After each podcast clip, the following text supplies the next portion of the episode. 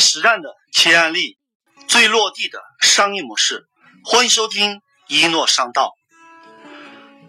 曾经有人问万科集团董事长王石：“您最尊敬的企业家是谁？”王石沉思了一下，说出了一个人的名字，但这个人并不是股神巴菲特，也不是世界首富比尔盖茨，也不是华人首富李嘉诚，也不是房地产界的某位成功人士，而是一位老人，一位跌倒过并且摔得很惨的老人。他的名字叫做褚时健。褚时健，一九二八年出生于一个农民家庭。一九五五年，二十七岁的褚时健担任了云南玉溪地区行署人事科科长。三十一岁时被打成右派，带着妻子和唯一的女儿下农场参加劳动改造。文革结束后，一九七九年，褚时健。接手玉溪卷烟厂，出任厂长。当时的玉溪卷烟厂是一家濒临倒闭的破烂小厂。那年他五十一岁，有人笑他傻，很多人等着看他的笑话。工厂都瘫痪成那个样子了，你小子能行吗？各位把这句话记下来：一切都是刚刚好，一切。都是最好的。各位企业家，想想看，现在有很多二十三十岁的人已经不想工作了，害怕压力，害怕承担，怕苦怕累，有了功劳全都是自己的，遇到困难只知道指责别人，还没到四十岁，就已经觉得这一生的奋斗该结束了。可是，褚时健的奋斗故事。五十一岁时才刚刚开始。当你觉得你做某些事情有些晚的时候，各位把这句话记下来：一切都是刚刚好，一切都是最好的。褚时健力挽狂澜，经过十八年的努力，把当年濒临倒闭的玉溪卷烟厂打造成为亚洲最大的卷烟厂。打造成为中国的名牌企业红塔集团，褚时健也成为中国烟草大王，成为地方财政的支柱。十八年时间，共为国家创造税收九百九十一亿。当褚时健红透全中国，走到人生巅峰时刻，在一九九九年，因为经济问题被判无期徒刑。不过后来。改判有期徒刑十七年。那年，褚时健已经七十一岁。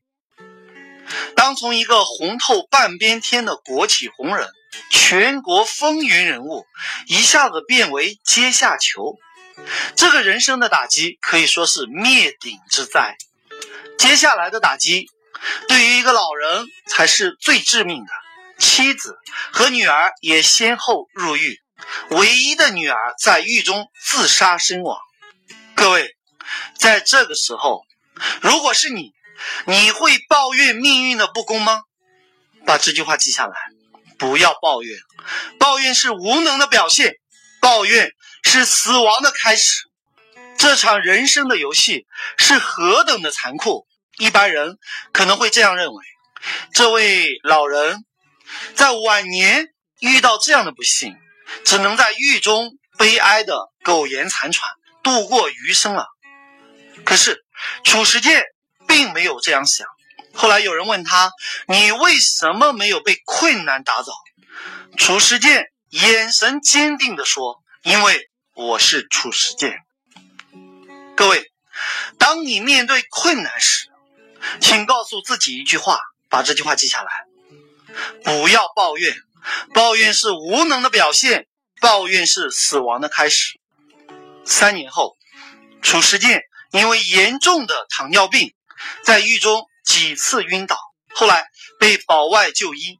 经过几个月的调理之后，褚时健上山种田，他承包了两千四百亩的荒地种橙子。那年他七十四岁。王石感慨道。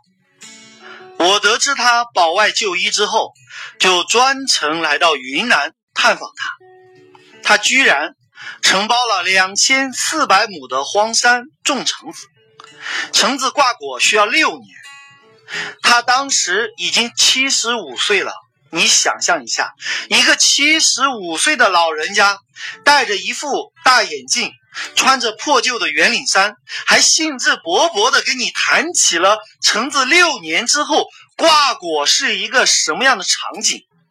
所以，王石说：“我这一生最大的震撼，就是在哀牢山上，是看到。”穿着破旧圆领衫，是戴着大墨镜，戴着草帽，是兴致勃勃谈论六年后橙子挂果的已经七十五岁高龄的褚时健。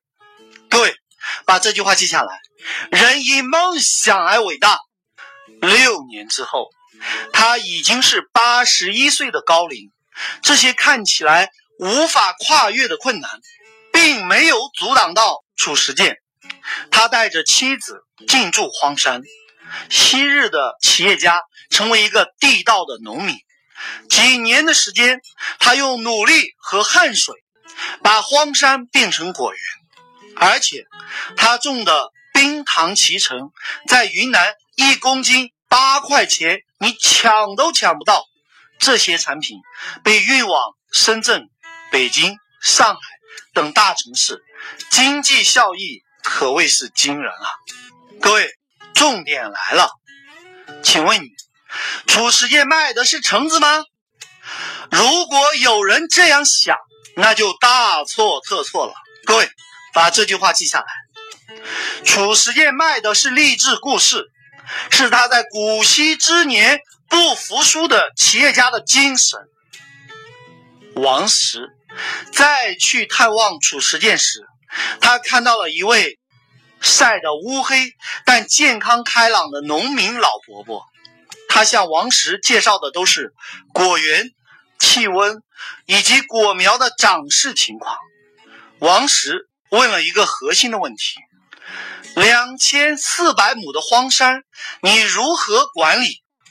褚时健使用了一个方法：公司加农户。就是和果农互利的办法。第一，他给每棵树都定了标准，产量上他定个数，说收多少就收多少。因为太多会影响果子的质量。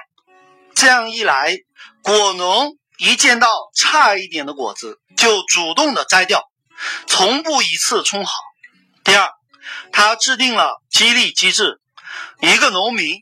只要完成任务，就能领上四千块钱，年终奖金两千块。一个农民一年能够领到一万多块钱，一户三个人就能收入三四万块，比到外面打工挣钱还多。微信搜索公众号“改变世界商学院”，输入“橙子模式”，就可以得到这一课的商业模式图解。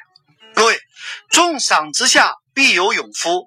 他管理烟厂时，想到烟厂上班的人是挤破了头；现在管理果园，想到果园干活的人也是挤破了头。这个已经八十五岁的老人，跌倒了没关系，从头再来。面对挫折和波澜的人生，迷茫过，伤心过，痛苦过，流泪过，也曾黯然神伤。但是他选择了坚强。各位，把这句话记下来。世界上的路有很多条，唯一不能走的路就是放弃的路。今天，经过评估，褚时健的身家已经过亿。他的那种面对人生的磨难所展示出来的淡定，让他作为企业家的气质和胸怀呼之欲出。